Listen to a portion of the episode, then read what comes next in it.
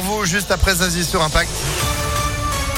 La météo, bien sûr, et puis l'info avec Clémence Lobary. Bonjour. Bonjour à tous. L'éducation nationale va déposer plainte après la fuite des sujets d'histoire géo du brevet. Une épreuve qui doit se tenir aujourd'hui. Des photos ont en effet été publiées sur la messagerie WhatsApp d'après l'éducation nationale. Les sujets de secours seront donc présentés aux plus de 850 000 collégiens qui passent l'examen ce vendredi pour la deuxième et dernière journée d'épreuve. Les premiers départs en vacances perturbés aujourd'hui dans les aéroports parisiens en cause le mouvement de grève des pompiers ADP qui se poursuit ce vendredi encore. Et comme hier, Air France annonce avoir annulé 10% de ses vols courts et moyens courriers à Roissy-Charles de Gaulle. La direction générale de l'aviation civile, elle a demandé aux compagnies de supprimer un vol sur 6 entre 7h et 14h.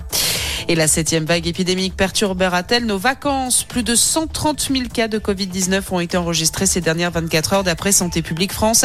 Le nombre de tests aussi a dépassé la barre des 2 millions en une semaine, confirmant la montée de cette septième vague. Son pic devrait être atteint fin juillet, d'après le président du conseil scientifique Jean-François Delfrécy. Une tempête s'abat sur les Européennes de Belfort. De violentes rafales de vent et des pluies diluviennes ont contraint les organisateurs à annuler les concerts d'hier et d'aujourd'hui. Le bilan est important. Sept personnes au moins ont été blessées, des arbres arrachés, des tentes éventrées. Et les concerts devraient reprendre dès demain. Changer de nom devient plus facile. C'est l'une des nouveautés de ce 1er juillet. Toute personne majeure peut demander à prendre ou ajouter le nom de son autre parent et désormais plus besoin de justification.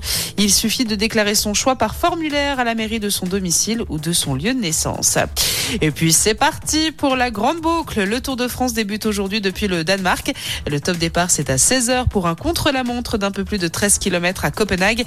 Pendant trois semaines, les coureurs pédaleront sur plus de 3300 km avec des étapes dans le nord, les Alpes ou encore les Pyrénées. Excellent début de journée à tous. Merci beaucoup. Retour de l'info à 6h30 sur Impact FM. Restez informés en attendant impactfm.fr. 6h02.